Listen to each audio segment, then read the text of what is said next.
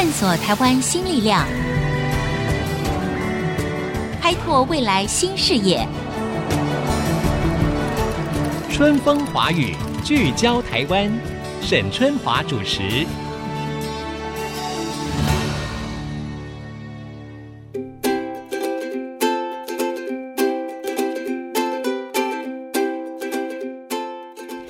各位听众，大家好，欢迎收听《春风华语》，聚焦台湾，我是节目主持人沈春华。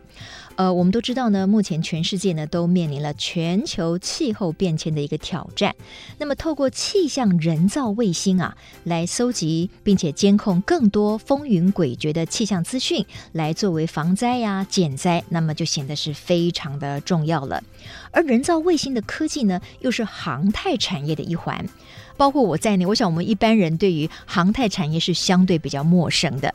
但是今天，我们就透过台湾的福卫七号人造卫星即将发射升空，来了解一下台湾的航太产业。而我们在现场呢，非常难得的邀请到的就是科技部国家实验研究院太空中心的林俊良主任。主任你好，主持人好，大家好。哎，主任，今天要跟你聊一聊航太产业哦。突然之间，我就觉得哇，我们的视野跟高度都高了起来哈。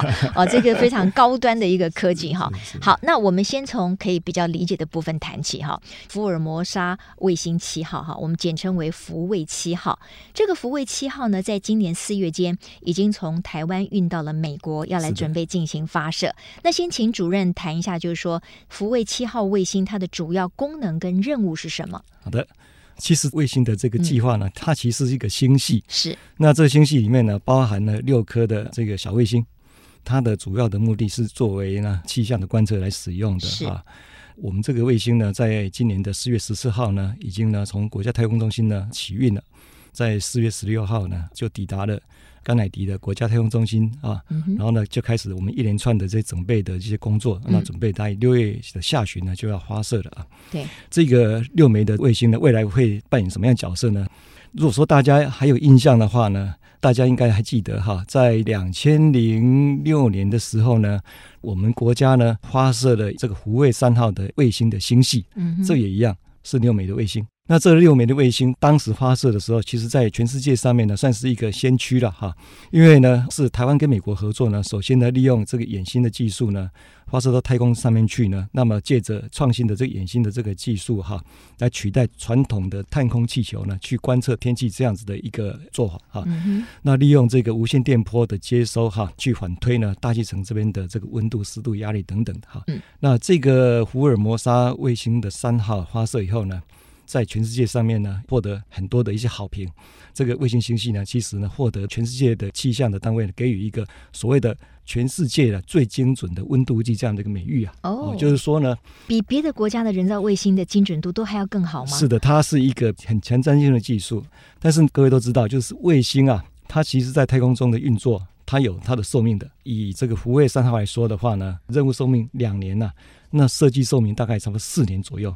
但是它实际上服务已经将近十三年了，uh. 呃，是因为当时的这个卫星的设计的确挑的一些好的零件了，哈，让它可以存活了这么久。嗯嗯嗯。但是到了今年来看的话呢，这六枚卫星呢已经快要除役了，嗯，这寿命快到了，剩下一两枚它可以正常运作，哈，这质量已经不太够。嗯、那我们今年要发射的福卫七号呢，就是在取代福尔摩沙卫星三号它的一个任务啊，哦、是，是。同样的是跟美国一起合作，我们发展出来的哈，两个目的。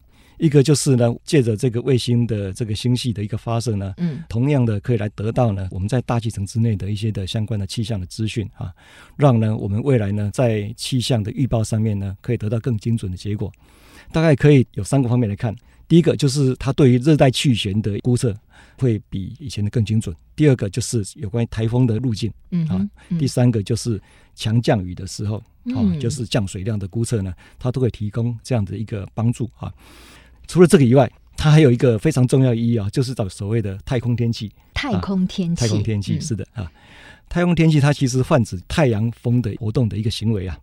太空天气好的话呢，哈，就代表是呢，太阳风啊，它的一个活动是很平静的，不会对我们的地面的一些无线电啊等等的导航造成干扰，叫做好天气，好的太空天气。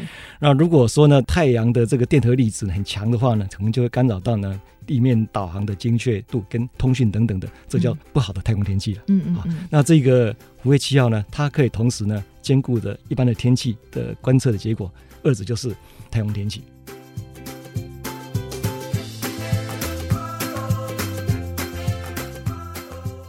主任，我知道说这个福卫七号呢，刚才您提到嘛哈，它事实上是有六枚卫星嘛，那它是会分布在比较中低纬度，所以是不是可以提供每天是四千笔的资料？有这么多吗？那这个好像就是原来服役的福山卫星的三到四倍，是这样吗？这个四千点指的是全球的分布啊，就是每天有四千点的资料。嗯、那在台湾的这个部分大概是呃三四百点这个样子啊，嗯、但总的来看的话呢，哈。以全球性的这个资料分布量来看的话呢，福卫七号呢大概是福卫三号的两倍，但是以台湾区这个部分来看的话呢，大概是三到四倍。是，那我们比较关心台湾区的这个附近的一个天候的状况嘛？对，大概这资料量会三到四倍。那当然这是对我们未来的气象预报呢，它会有一个直接的一个帮助了哈。不过这个是我们目前的一个在电脑模拟上面呢分析的这个结果。那实际上我们大家要看卫星发射上去以后呢，看它运作情况呢，嗯，可能再去做一些修调。是。那福卫七号的整个的系统的设计呢，又比福卫三号来得更前瞻一点啊，嗯、就是说呢，我们的设计呢，整个考量呢，比福卫三号又来得更缜密，嗯嗯嗯，用的零件呢又更好。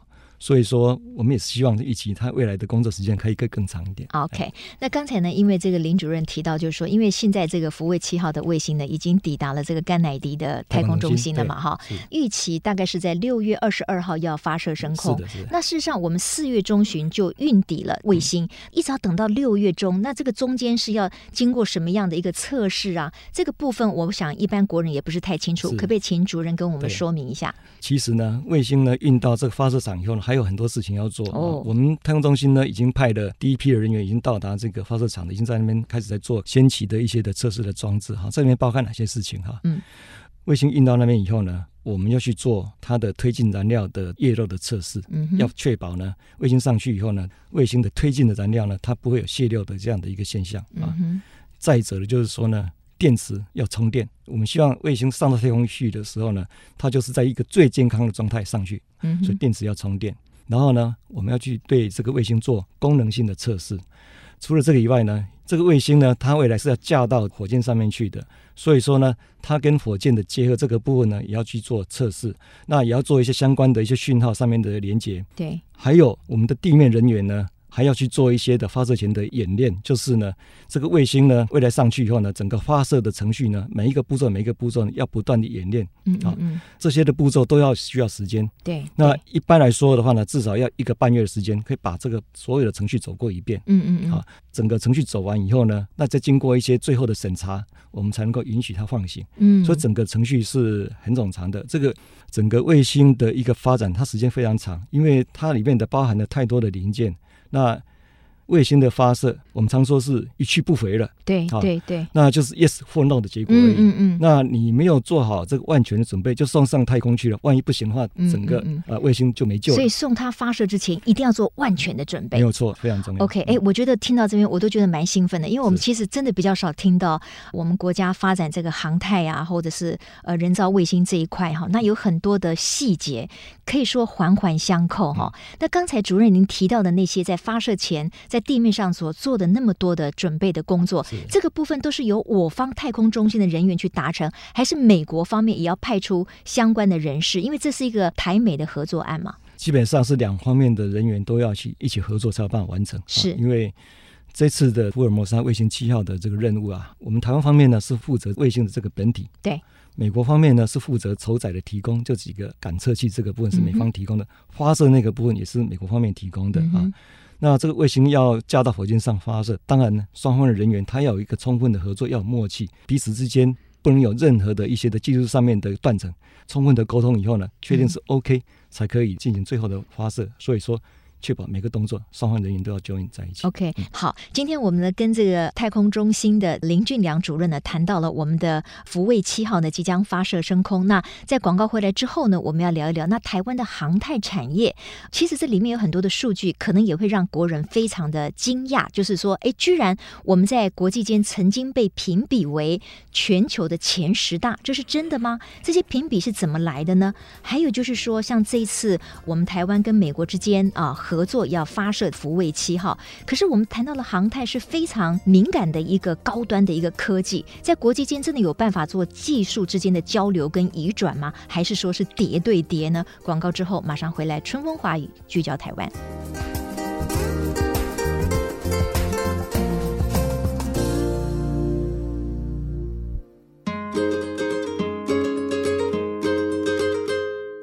好，各位听众，欢迎回到春风华语聚焦台湾。今天我们在节目现场非常难得的是，我们邀请到了科技部国家实验研究院太空中心的林俊良主任来聊一聊我们即将发射升空的福卫七号气象为主要这个任务的人造卫星。那另外呢，也要了解一下呃我国的一个航太的科技到底进展如何哈？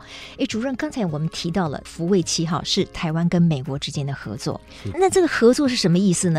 难道在这样的合作案当中，美国会把他们知道的一些高端的航太的技术会移转给我们吗？还是说叠对叠，大家各自埋头起来做各自的？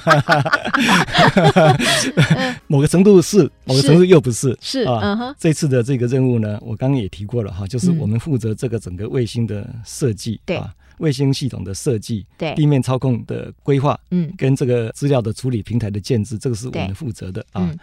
美国方面呢，负责的是有三个主要的酬载的提供，嗯啊，还有发射的这个部分啊，是美国部分来负责的啊。那当然，美国部分它也负责的地面接收站。我们的卫星的设计呢，最后的结果是发包给英国的 Surrey 的卫星硬体的这个部分的是发包给他去去完成的啊，等于说。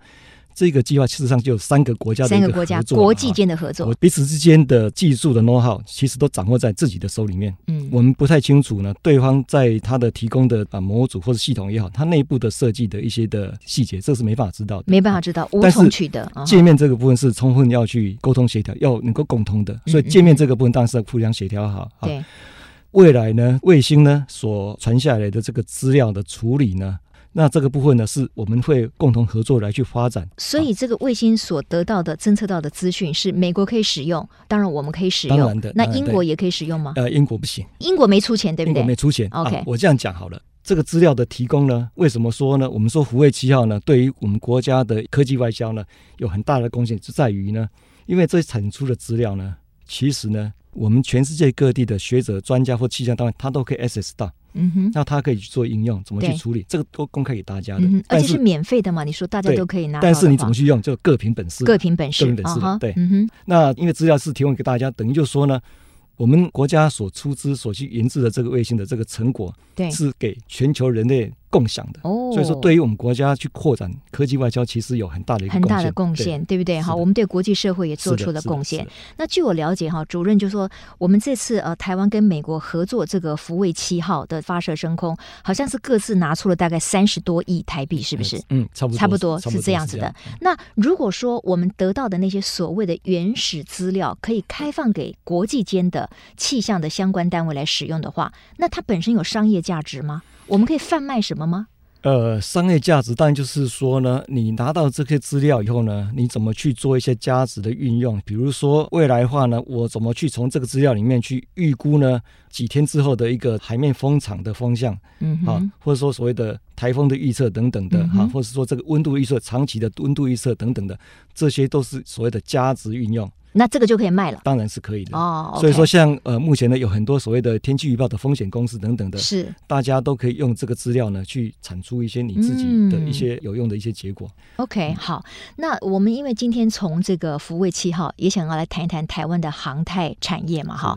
那主任，我对于一个我发现的那个数据哈，或者是一个结果呢，我个人真的有一点惊讶，就是说，在二零一七年的时候哈，根据国际的研究机构叫做什么 PWC，是不是？哎，它是针对对我们的航太制造业的吸引力评比啊，我们是跻身全球的前十大。嗯，哦，我们的航太产业有这么厉害啊？它这个评比是怎么样评比出来的？好的，据我的了解哈。这是二零一七年的 PwC，就是资诚的会计事务所，他所做的一份的调查报告。嗯，二零一七年呢，台湾呢在航太产业部分呢获得了比较好的名次的。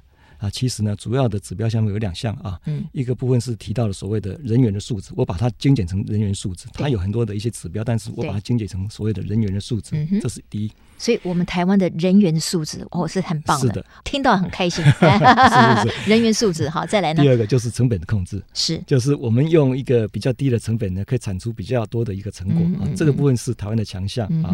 这个结果呢，就全世界排序来看的话，是排第六，大概仅次于美国、瑞士啊、英国。加拿大、澳洲等等，啊，我们是排的第六，是相当好的一个名次，在亚洲是第一了。哇哇！那这个反映到比较现实面，其实就是所谓的我们在航太产业的制造跟维修的这个能力。对对对，大概是这两个部分。嗯哼。那刚刚主持人所提到所谓的这份报告里面呢，其实它的航太呢，其实主要还是在所谓的航空产业。嗯哼。太空呢，对国内来说，它刚起步而已，所以它占的比例。比较小，嗯、对，但是呢，我们也可以预期，就是说呢，在未来的太空产业，在我们国家呢开始去执行这个国家的第三期的呃太空的长城发展计划以后呢，我们国家在太空的产业这个部分能量就 build up 起来。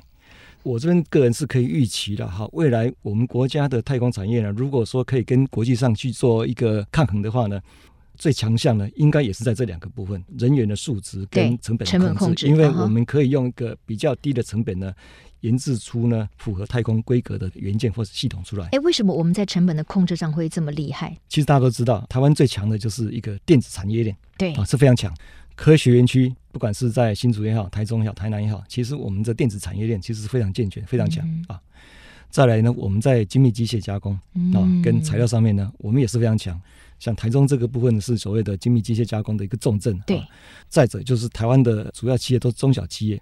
中小企业它的一个优势就是它的灵活性啊，它非常灵活。对，那在产品的研制上面呢，它的成本的运用它非常灵活，所以综合这两项的这个我们的特长呢。可以创造出呢，台湾未来在太空产业也好，在航空产业也好，那么我们可以跟国际上面呢啊有所抗衡。嗯，对啊，那刚才主任这样子讲呢，我想我跟听众朋友就懂了。就事实上，我们在发展航太这一块，因为我们在电子产业啦，在什么机械各方面，哎，我们有我们的强项的。那当然，我们因为就近取得，所以我们在成本控制上，或者是这些技术啊相关的硬体的这个取得上面，呃，我们就比别人更有优势嘛，哈。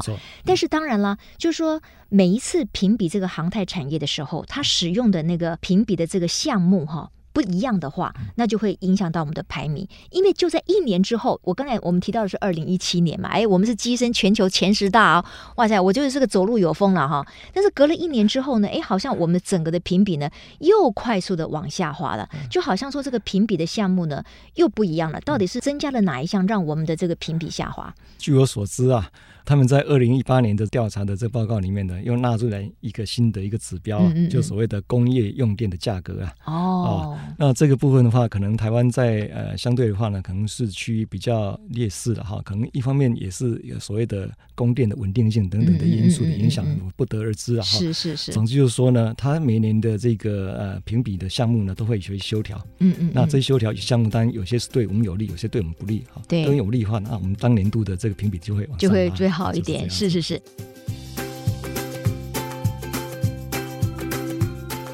不过呢，我们如果从另外一个数据来相对客观的了解我们台湾的航太产业的话，嗯、那我们就是来聊一聊我们的台湾的航太产值哈。嗯、因为根据我了解呢，我们的航空太空产业在二零一六年的时候，我们已经突破了千亿大关。哈，那甚至呢，到了二零一八年的时候，它整个的总产值呢，已经超过了一千两百亿。哎，那从这边看起来的话，那我们的航太产值是不是也可以给我们台湾带来很多的商业的价值、经济上的收益？当然啦，这个。嗯航太产业它是一个高附加价值的一个、嗯、一个行业哈，是。那其实它是有很好的一个潜力的啊。对，航空就不讲了，因为毕竟是太空中心嘛。那么我们就比较专注在太空这个部分啊。嗯嗯，嗯举几个简单的例子给大家听啊。我们以太空上面呢所需用到的电脑来说的话，是一个太空级的一个电脑，它的造价可能要上亿。但是呢，如果是本土来制造，那我们用的是我们本土的这个筛选过的一些商规的元件来做的话，透过一些严格的筛选的程序呢，我们可以把价格压到呢，呃，这个两千万以下啊，嗯，五分之一耶！你刚才说上亿，五分之一到十分之一，对不对？十分之一，哇，好厉害！OK，对，航太就是这个样子。再举一个例子啊，就是我们在这个所有卫星上面呢，所需要的太阳能板，对。这个太阳能板呢，以一般的我们这种小型卫星所要用到的太阳能板来看的话呢，在国外的采购的它的价格啊，大概要到五千万到八千万不等，嗯啊。可是呢，在国内呢，这个部分的话，我们现在太空中心试着再去跟国内的厂商来合作，希望也能够去开发出呢国内自己可以用的太空级的这个太阳能电池。对、啊，如果说国内的开发成功以后呢，这个价格呢，渴望大概压到它一千五百万左右。哇，那就非常可观了。对，五分之一左右。是的，是的，所以整个航空的太空的产业的产品啊，其实它附加价值非常高。再举个比较夸张一点的例子哈，uh. 好比说呢，我们今天呢，在我们手机上面呢，所用电脑来看哈，这个微晶片来看的话呢，或许它成本可能在一千块钱，但是呢，你上到太空去的话呢，对，这个晶片可能要好几百万呢。嗯，太空的这个元件为什么这么贵？它有很多的原因。大家知道啊，太空的工作环境呢，跟一般呢我们在大气层之下呢，这个工作环境完全不一样的啊。嗯、太空啊，卫星在太空上绕来绕去的时候呢。它面向太阳的时候呢，温度可能是两百多度摄氏啊。它绕到地球另外一边啊，太阳光被地球挡住了以后，是它的温度可能是负两百度。哇，这个温度的变化非常大，这是冰火三重天。是啊，那这个卫星在天上飞，它还有很多的所谓的高能量的粒子会撞击。嗯，那这高能粒子的撞击呢，会让很多电子产品失效的。大部分的我们商用元件是没办法经得起在太空上面的高能粒子撞击，它会失效的。那我太空硅的这些的元件呢，它要能够去抗拒呢恶劣环境，是以外呢，又要能够抗辐射，有这个能力，所以它价格相对相对很高，非常高。OK，所以我们听到这个主任这样子说明，我们就可以非常清楚的知道，航太产业确实是一个高附加价值的产业。是的，如果我们自己可以拥有制造的能力跟技术的话，难怪我们那个什么成本控制会就是说得到那么高的这个分数，对不对？哈，这这这实在是太厉害了。那我就觉得啦，听到这边可能有很。很多的年轻朋友对于啊我们的太空啊航空这样子产业产生了很高的兴趣，而且刚才我们提到国际间评比台湾的航太产业这个部分呢，呃，我们最大的优势是来自于我们的人才的素质很棒。所以如果说年轻人他有太空梦哈，那您觉得他应该怎么样去培养自己这一块？或者反过来说，那我们的政府要如何积极的培养更多的年轻的航太的人才呢？是的。年轻人呢，怎么进到这个太空领域来呢？嗯、其实呢，我们常到外面去演讲的时候呢，最常被这些年轻的同学呢问的一个问题就是：主任，我以后怎么才能够到国家太空中心去服务啊？是，我跟同学的回答都是一样的。嗯，好好念书，嗯，把这个物理、物理啊、数学，嗯哼，把天文、把地球科学、把这些的科目好好念好，嗯，这些都是你进入太空领域的一个基础。因为太空领域呢，它其实是一个综合性的学科，我们需要各式各样的人才，所以说呢，你这些的基本知识要具备的话呢，才达到呢进到这个领域的一个门槛。对，这个是希望同学呢有兴趣的话呢，多就这个部分去努力。嗯哼。再者，我们也希望同学呢多动手。那现在呢有很多的一些的卫星的发展，我们一般的卫星发展都是非常大，但是呢现在有很多的所谓的立方卫星的研发，这个卫星呢小小的一个卫星。十公分乘以十公分乘以十公分，嗯、就是一个立方。对，这么小的卫星呢，其实它也具有大卫星的全部的功能，嗯、只是我们把这些零件把它缩小化。化那这些呢，同学呢，都可以在一些的老师们或者说呢太空专家的指导之下呢，嗯、都可以动手去把它完成的。对，那。我们是希望，就是说呢，同学从小呢，你就可以去培养动手的兴趣。对、嗯，那你可以借着这样子的一个参与呢，把这样能力把它 build 起来。未来呢，再加上你在基础的学科上面的一个学习，那你就会得到呢，进到这个太空领域科技研发的一个门槛。好，至于国家怎么去鼓励年轻人才的进到这个领域呢？我们现在正在执行的是国家的三期的太空长城发展的这个计划。其中呢，有一个主轴，就所谓的人才培育。哦哈，这人才培育，我们希望呢，未来在十年之间呢，有好多的卫星计划要去执行。我们也规划了很多的创新的计划。那这些科学创新的计划，到时候呢，在执行的时候，都会希望呢，年轻的同学都能够揪引进来，会跟我们大学的教授一起来合作。嗯，那把这个年轻的同学呢，一起来执行这个计划。带他们进到太空领域的这个门槛进来啊，跨过这个门槛能够踏进来。这个计划非常多，会希望同学都都 join 的。当然呢，我们在三期的整个计划的经费还是有限的哈，光就政府来做这个部分，它的影响力还不够。我们在三期计划里面呢，除了人才培育以外呢，还有一个目标就是所谓的扩展呢我们的太空产业，把很多的国内产业呢 join 进来呢，跟我们一起做研发。那这些国内的产业呢，它在研发的太空级的这些主要的系统、子系统或元件的过程中呢，经过卫星的发射得到验证以后呢，他们的产品呢就得到了验证，得到认证以后呢，他们呢有有什么好处呢？第一，未来呢，它的产品呢可以销售到国外的太空科技的市场上面去，是啊，因为它得了认证了。嗯嗯嗯。再来呢，可以提高呢它的产品的附加价值，因为一个公司我的产品经过太空的一个飞试验证成功化，代表我的公司的整个产品的品质其实是非常高的。嗯。不只是一般民用可以用，太空也可以用。那对于产品的附加价值就会提高了，品牌形象可以提高。对对。最后就是呢，我们的很多的产业就会到这样的一个计划执行以后呢。工作机会多了，uh huh. 所以说对于呢我们的太空产业的扩展呢，带来的人才培育的这样的效果就达到了，嗯、就正面循环了。嗯，太棒了！今天非常谢谢我们太空中心的林俊良主任帮我们分享了这么多哈，那也希望提供给很多的有志于追求太空梦的年轻人很多的这个激励。那我们也祝福我们的福卫七号卫星呢能够顺利的发射升空，谢谢然后为我们国家的这个航太产业呢更上一层楼。谢谢，谢谢林主任，谢谢，谢谢你，谢谢你。好，那也谢谢今天听众朋友跟我们分享了这一集的台湾的航太产业哈，我们希望下周同一时间再会，拜拜。